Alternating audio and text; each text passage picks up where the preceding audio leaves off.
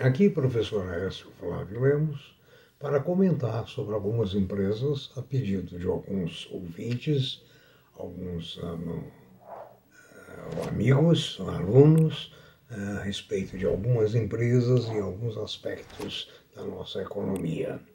Eu sou o professor Aécio Flávio Lemos e suas sugestões são bem-vindas não só no corpo dos vídeos, como também através do e-mail aécio, uh, desculpa, previsões econômicas, arroba gmail.com, uh, eu ou é, a página www.previsioneseconomicas.com.br, onde tem as nossas, play, as nossas playlists, hoje com mais de 160 vídeos, perto de 200 podcasts, à sua disposição gratuitamente. Inscreva-se no nosso canal, porque a nossa recompensa, nós não temos patrocinadores, é a sua inscrição.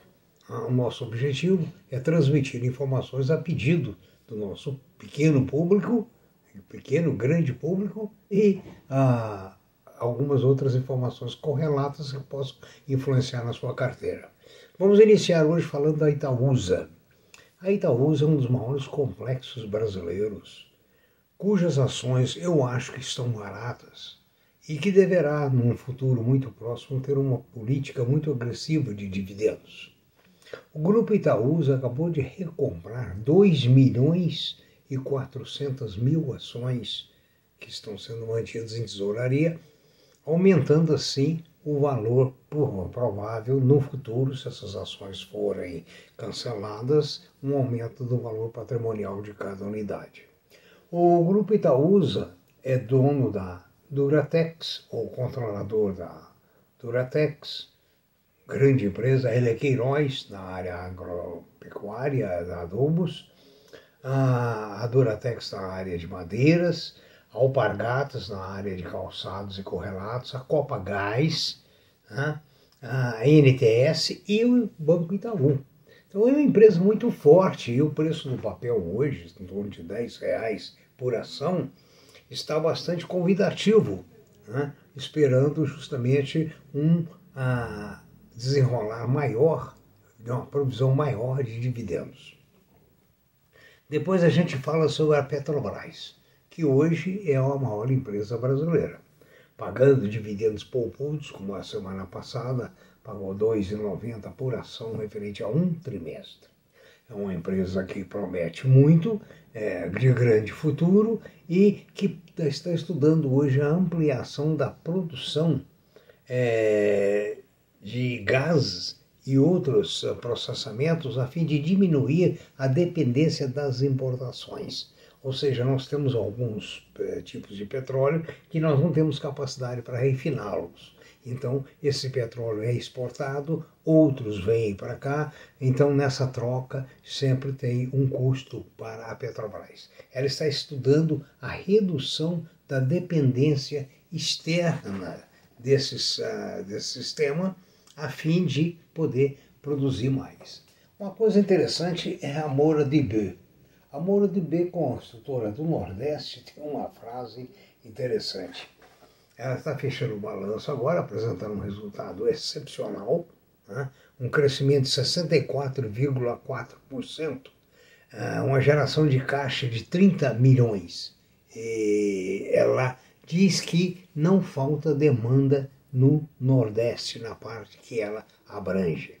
Né? As suas vendas têm sido agressivas e acompanhadas de um crescimento significativo de novos lançamentos, novos investimentos e etc. Então, a Moura de Beu é uma ação que hoje ainda está na casa barata, né? está na casa de R$ reais, atingindo agora parece que sete, qualquer coisa próximo de sete, e ah, ela está com digamos assim, um comprometimento com o crescimento, sem dúvida nenhuma. Se estima o valor futuro, futuro, que eu digo logo agora com os resultados, em torno de 7 mil reais. A JBF, outra grande empresa, dona da, da JBS, a maior produtora de proteína de carne do mundo, está entrando agora no sistema de Minas, é, na área de mineração. Ou seja, quer também se tornar um player na área da mineração, assim como a Vale do Rio Doce. Ou seja, é uma ampliação muito grande de negócios dentro da JNF. Né? A Odontoprev deverá reverter, para a alegria dos acionistas, 43 milhões que estavam provisionados em função de é, decisões judiciais. Foram agora, foi dado ganho de causa ao Odontoprev e isso deverá é, acumular os seus lucros. A VEG, mais uma vez, marca mais um gol. Ela associou agora a Jeep para uh, uma parceria na questão da mobilidade elétrica. Então, nessa parceria, vai haver uma, um, um, Jeep híbrido em que a VEG terá a parte elétrica como fundamental. Você que é acionista da Gol, a Gol teve agora recentemente um aumento de 113% na demanda de assentos. Ou seja, é muito significativa essa valorização das suas ações. O seu sistema automotivo brasileiro despencou agora em março, porque está faltando demais componentes. Ou seja, na área de semicondutores e outros componentes, o mundo uh, que uh, tem, digamos, uh, após essa crise, tem, não tem conseguido suprir. Os semicondutores, a maior parte, são produzidos eh, na Ásia e essa produção não está atendendo aos mercados. Né? Outra coisa interessante que a gente volta a falar da aposentadoria, porque é um caso muito sério. A aposentadoria, segundo Ben Hift, o grande é, nosso grande expert em questão de aposentadoria, etc., ele diz claramente que o processo de aposentadoria de cada um de nós deve iniciar na meia-idade. Principalmente hoje, em que a longevidade nos promete viver muito mais e com uma demanda também muito maior.